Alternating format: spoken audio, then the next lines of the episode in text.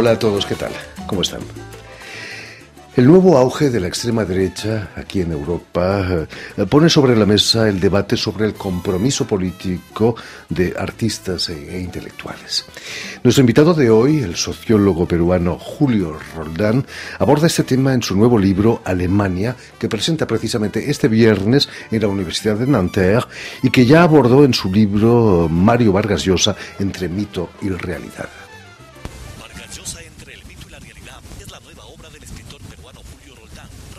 Alemania desde hace 22 años por su postura con el gobierno de Fujimori. Es decir, tratamos de eh, hacer una investigación multidisciplinaria y abarcamos al, a Mario Vargas Llosa en su totalidad. El texto contiene investigación científica de la producción de Vargas Llosa visto en su integralidad. El Vargas Llosa de carne y hueso este Vargas Llosa que tiene sus grandezas y sus miserias, y luego el otro, en el otro nivel el Vargas Llosa triunfador, el gran escritor en la lengua española. Confiesa el autor que lo más agradable que puede tener un ser humano es sentirse libre de patria, libre de Estado, libre de nación. Esas son construcciones mentales que vienen, que venimos arrastrando a través de la historia y que ya es tiempo que nosotros en alguna forma tengamos que comenzar a luchar en contra de eso. Porque lo que nos interesa es el ser humano como tal, esa es la primera condición. Carlos Ibarra Muy buenas tardes, Julio. Julio Roldán. Eh, buenas tardes, un gusto de estar nuevamente contigo en tu programa, Jordi. Gracias nuevamente. Bienvenido a Radio Francia Internacional. Eh, ¿Puede llegar a estar el hombre libre de patria, de nación, de Estado? ¿O es algo natural en él también? Eh, en principio, el concepto de patria, el concepto de nación es nuevo, no tiene más de 200 años o 300 años. Por lo tanto, existió una larga etapa en la humanidad donde no había la idea de patria, no había la idea de nación. Como repito, es una construcción nueva. Y en torno al Estado, hubo una larga etapa en el desarrollo de la humanidad, una muy larga etapa donde la humanidad vivió sin necesidad de Estado. Es decir, ese aparato burocrático y militar que controla y gobierna a la población no existía, porque había un autogobierno, se autogobernaban. ¿Y por qué no podemos pensar que este aparato que apareció en un momento dado, en otro momento tendrá que desaparecer? Porque la dinámica de la vida, nos demuestra la historia, la filosofía, es que algo que aparece en un momento dado, en un momento dado tendrá que desaparecer. Yo no podría decir cuándo y dónde va a comenzar eso, pero la tendencia humana, en perspectiva humana, eh, vamos a eso. Quizás esta sea la explicación de por qué en América Latina los nacionalismos son tan fuertes. Son naciones que nacieron justo hace 200 años con el nacionalismo, ¿no? Eh, claro, porque tiene que ver fundamentalmente con los nacionalismos que se forjaron en Europa con la idea de la nación en Europa. No nos olvidemos que los nacionalismos latinoamericanos o las independencias en los países latinoamericanos tiene que ver también con la lucha que había en Europa, por un lado Inglaterra, por otro lado Francia, en contra del imperio español. España era la gran potencia. Entonces había que socavar su poder en esta parte del mundo y así los ingleses financiaron económicamente y los franceses dieron las ideas. Aparece la idea de la república, de la nación. El gran problema es que solo se ha quedado en rótulo, en idea, porque en el fondo no se ha hecho mínimamente lo que se hizo en Francia, por ejemplo. Desgraciadamente, quizás, ¿no? Eh, permíteme, Julio, que recuerde a nuestros oyentes que has nacido en Lima, que eres doctor en filosofía por la Universidad de Bremen. Eh, ¿Cómo prefieres que te definan? ¿Como sociólogo, como filósofo, como docente, quizás? En principio, yo no he nacido en Lima. Yo he nacido en Tayabamba, un pequeño pueblo en el norte del Perú. Eh, luego, con respecto a la segunda pregunta, este, creo que lo fundamental me podría definir como un intelectual, como un estudioso, que utiliza la historia, la economía, la sociología, la filosofía, la literatura, para poder explicar los fenómenos históricos, económicos, sociales, culturales. Entonces, eso un poco de dividirse y segmentarse, pienso que ayuda en la profundización, pero uno pierde el panorama, pierde la visión grande que nos permite, cuando uno tiene una formación humanista, amplia como sociólogo, como filósofo, es interesado en la literatura, en la política, por ejemplo. Es un poco ir en contra, a contracorriente, nuestra sociedad pretende que nos especialicemos realmente ¿no? en, algo, parece. Eh, efectivamente, yo reivindico el humanismo, especialmente el humanismo que está muy cerca a nosotros, cerca a 500 años, me refiero al Renacimiento. Eh, hubo extraordinarios personajes, producto de su tiempo, de la necesidad de su tiempo, que eran, diríamos un término nuevo, todistas, conocían mucho. Tenemos un ejemplo extraordinario de Leonardo, que a la vez fue un científico matemático y un pintor. Bueno, hablar más de Leonardo estaría de más. Y así, los grandes humanistas que eh, nos interesa conocer el movimiento de la sociedad, el movimiento de la cultura, pero también nos interesa conocer el movimiento del alma humana. Entonces, solo así vamos a poder comprender al hombre como, como totalidad. Julio, vives en Alemania desde 1993, hace 31 años ya, eh, país que te concedió el asilo político. Eh, ¿qué, le debes al país de Schiller, de, de Thomas Mann, de tantos otros? Eh, definitivamente no solo el asilo. Fue una actitud muy rápida, benevolente, que nos dieron o me dieron el asilo, diríamos, de un día para otro. Pero además de eso, debo mucho, es que gracias a Alemania comprendí en la práctica que soy un ciudadano del mundo, que las fronteras, que los clichés, las etiquetas pasan a un segundo plano. En segundo lugar, debo también a Alemania el haber aprendido alemán. De repente no como yo quisiera, no como me gustaría, pero es un, idioma que nos permite comprender en, especialmente, eh, a mí me interesa mucho la filosofía, la precisión un idioma muy preciso, muy exacto y muy rico debido a que tiene una cantidad de, sustantivos y verbos en comparación al español que es un idioma donde abundan los adjetivos. Decimos mucho eh, o hablamos mucho y decimos poco. Lamentablemente en español hay un personaje, bueno, para bien o para mal, que sintetiza esto, Cantinflas. Hablaba, hablaba, pero no decía nada. En el idioma alemán eso no funciona. El último punto que podría mencionar, bueno, el, el, antipenúltimo es el haber conocido de cerca a estos grandes personajes, como se dicen algunos alemanes, los, al país de los pensadores y los poetas, eh, Dichter und Denker, lo dicen en alemán, eh, conocerles por lo menos hasta cierto punto en su, en su idioma y el, mundo que generó a estos personajes, eh, desde, sobre todo a partir del Renacimiento hasta la actualidad. Y finalmente, a mí me gusta hablar poco de mi vida personal.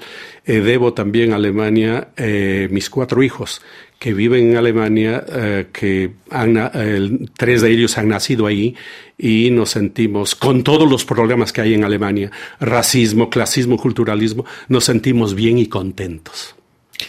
Has venido a París, Julio, para presentar este viernes en la Universidad de Nanterre tu, nuevo libro que se llama Alemania, eh, Compromiso Político, Exilio y Muerte.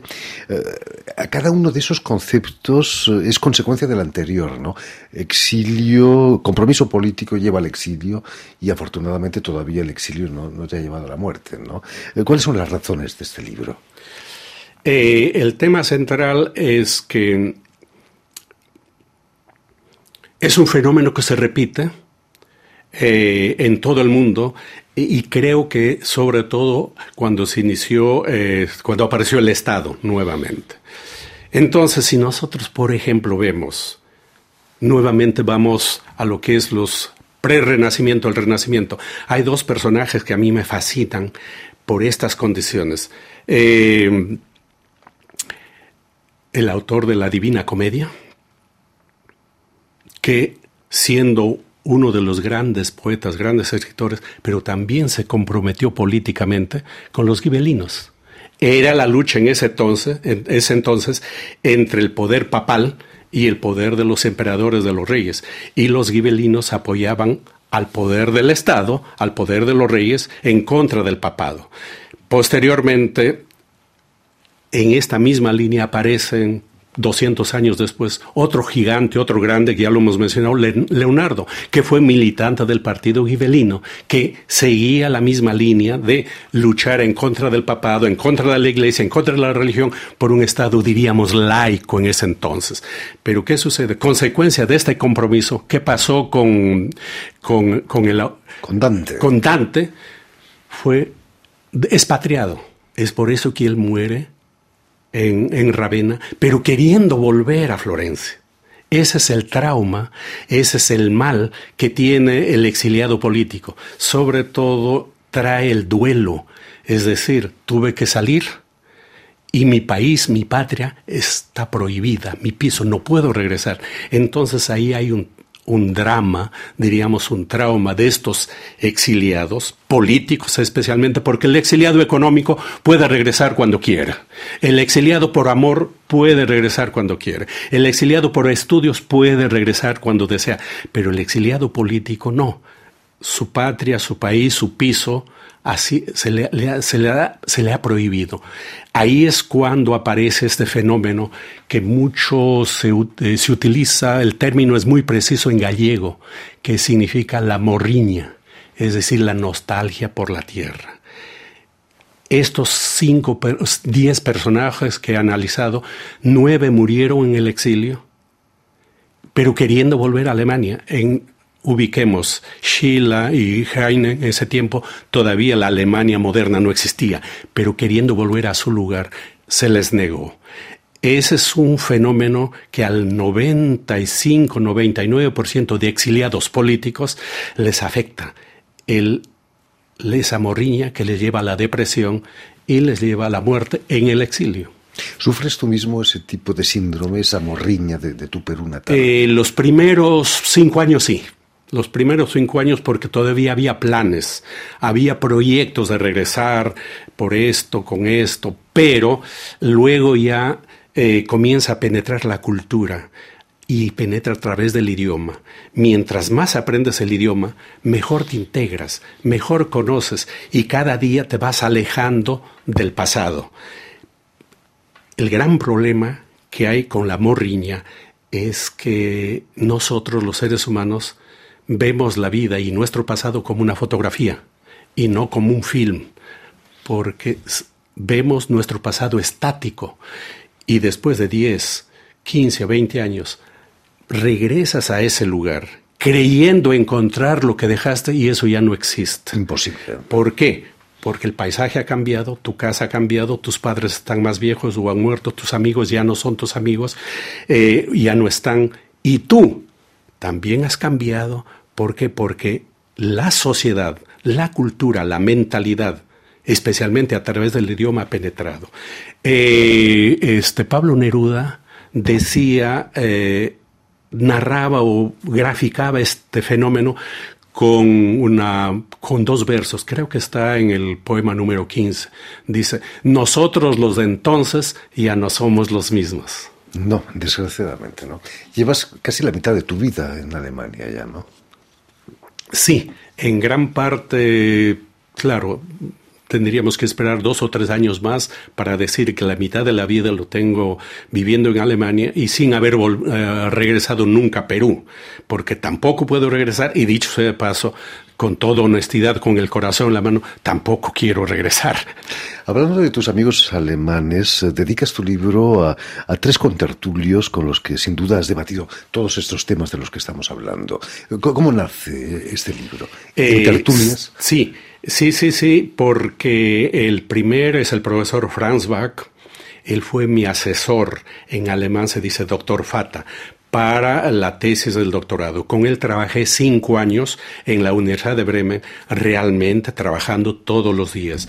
Eh, con él aprendí muchas cosas, como por ejemplo me dijo Julio, tú no sabes escribir científicamente ¿Y por qué lo dije? ¿Por qué? Porque eh, tú lo que haces es ensayo. Lo que vas a hacer en este doctorado es escribir científicamente datos, información y una explicación lógica. Tú haces ensayo. Ok, acepté. Luego avanzábamos el trabajo de investigación, yo entregaba 20 páginas, 15 lo tachaba, esto no, me quedo con 5. Es decir, eh, terminamos siendo amigos, nos visitamos, vivimos en la misma ciudad y he aprendido eh, no solo la cultura, el mundo alemán, los teóricos alemanes, él es historiador, y este, sino también sobre América Latina o sobre otras culturas, porque, bueno, eh, es un especialista en historia de la literatura. El segundo es un amigo mío eh, que lo conozco casi 30 años, es un médico psiquiatra, un doctor en psiquiatría, Mijael Brune. Nos reunimos dos veces al mes y eh, conversamos temas especialmente teóricos y confrontamos ideas. La diferencia, bueno, eh, es que con él, él es alemán y yo veo los mismos fenómenos, los mismos temas desde otra perspectiva. Como extranjero, como intelectual académico extranjero, lo veo con otros ojos. No tengo la carga histórica, no tengo el prejuicio, no tengo el miedo, no tengo el complejo, por ejemplo, para hablar sobre el nacionalsocialismo, para hablar una serie de temas, como sí tiene el común del alemán y el intelectual alemán. Entonces, con él hablamos desde distintas perspectivas de la manera más abierta y creo que él aprende de mí y seguro yo he aprendido de él y por eso lo digo. Y finalmente aún fue estudiante de teología, de filosofía e historia, Eric, eh, él es autodidacta, pero nos reunimos una vez por semana, tres o cuatro horas tomando una cerveza, conversando sobre temas históricos, sobre filosóficos, teológicos, que ayudan a comprender qué pasa en este país, porque en el libro, en alguna forma, nos interesa conocer qué pasa en este país. ¿No te sientes como un dinosaurio? Esas tertulias desgraciadamente se están perdiendo, desgraciadamente porque son muy enriquecedoras. Eh, ya la gente no tiene tiempo de, sentarse en un café y, discutir de, política, de toros, de fútbol. No, ya no lo hace la gente, ¿no? Eh, sí, la mayor parte de la gente no lo hace. Eh, hay un individualismo y un ensimismamiento con el celular o cosas de esa naturaleza que perdimos contacto con la sociedad, perdimos contacto con los demás, pero hoy pienso yo, y soy optimista en ese sentido, eso es momentáneo. Esperemos. Por necesidad, los seres humanos, la gente va a tener que volver a, retomar esos aspectos tan importantes que son la vida, el contacto humano, el contacto social. Es por eso que siempre hablo yo muy bien del abrazo, todo lo que significa el abrazo. Y noto yo, lógico, conozco más el mundo alemán, es un mundo no solo frío en cuanto a la temperatura, sino intelectualmente, emocionalmente es bastante frío, y es una sociedad que ríe poco muy poco. ¿Y qué sucede? En las ciudades grandes alemanas han aparecido academias donde la gente va a, aprender a reír.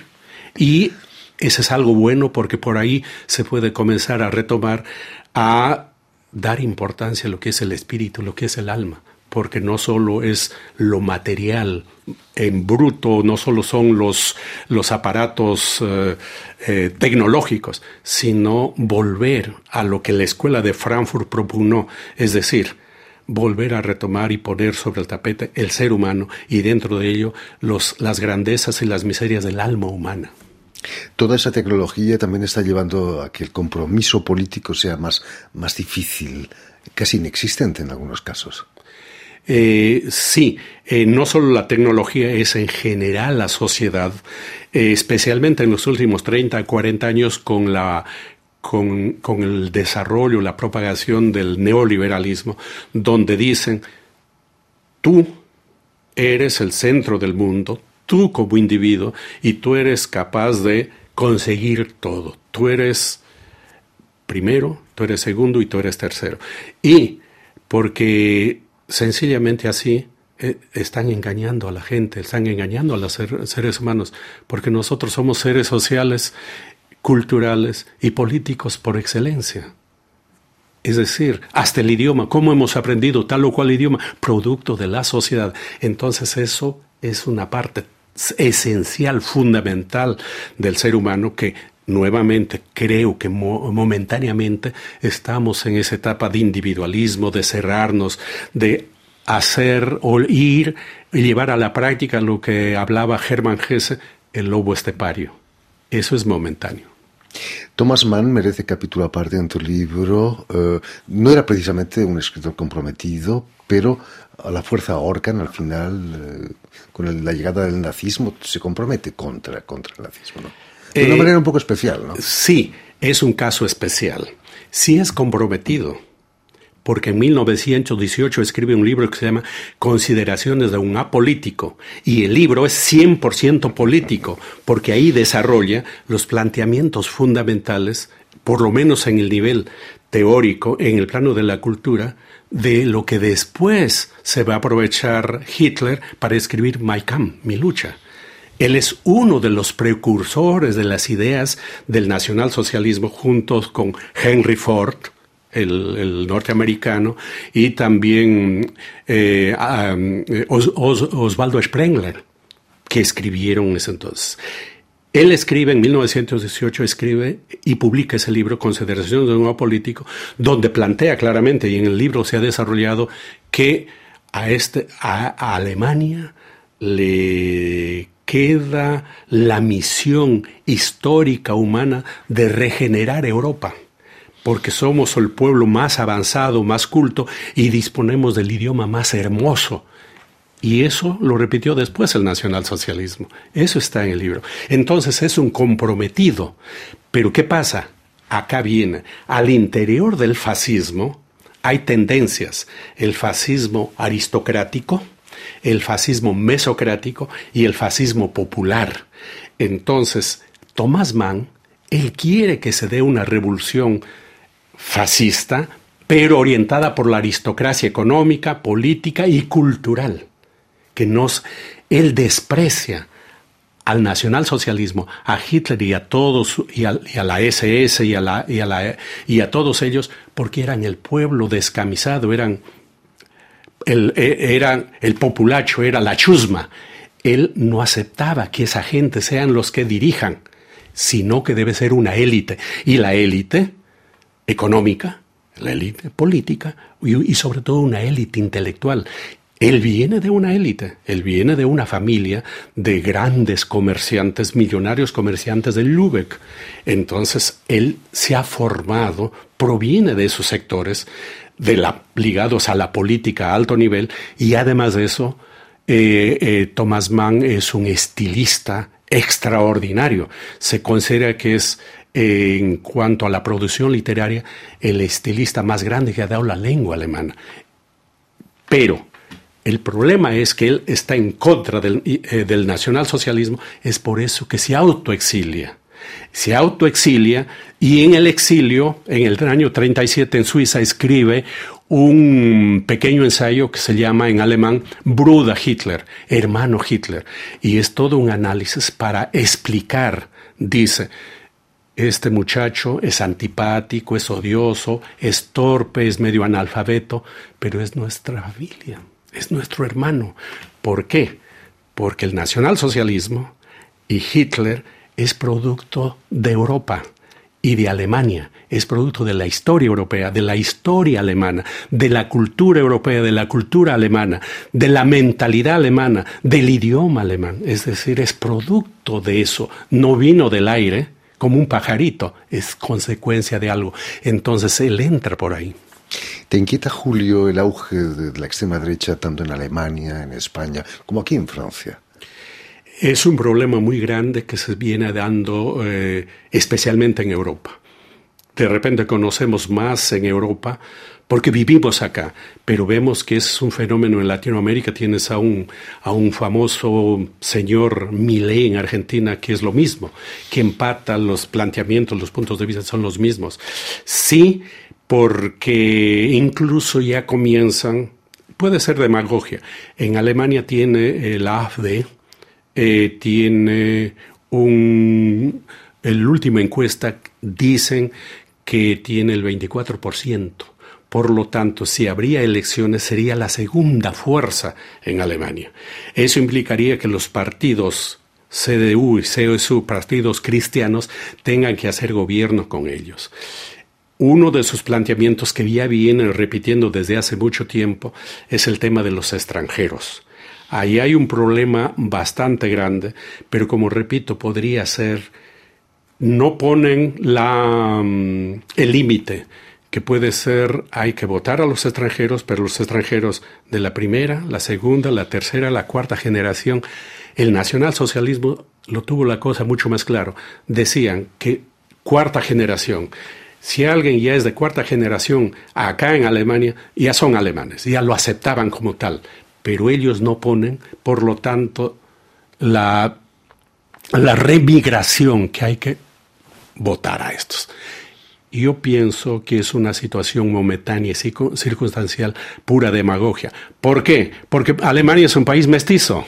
Por supuesto. ¿Y qué va a pasar? Sencillamente, si votan a los extranjeros, eh, ¿quién va a levantar ese país? ¿Quién va a trabajar en ese país? ¿Qué va a Alemania necesita, para seguir siendo la, potencia, la primera potencia económica en Europa, de 100 millones de habitantes. Tiene 85 millones. Y si votan a, 20, eh, a, a 10, 20 millones, ¿quién va a parar ese país? ¿Quién va a trabajar? ¿Quién va a sustentar ese país? Por eso yo creo que es demagogia, pero lógicamente es preocupante.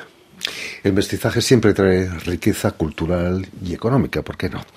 En fin, todo eso y mucho más lo tienen en el libro de Julio Roldán, Alemania, Compromiso Político, Exilio, Muerte, que presenta este viernes en la Universidad de Nanterre, al norte de París. Muchísimas gracias, Julio, por habernos contado cosas tan interesantes. Eh, permíteme también que dé las gracias a Jean Bourdelas y a Adrien Toureau, quienes se han ocupado hoy de la realización del programa, y también saludar a nuestros telespectadores que nos siguen en todo el continente americano eh, gracias a la cadena Unión Continental Latinoamericana y una red que se llama TAL, que reúne televisoras públicas y universitarias de, de América Latina. Y a ustedes, muchísimas gracias por su atención y les damos cita para una nueva edición de El invitado de Radio Francia Internacional.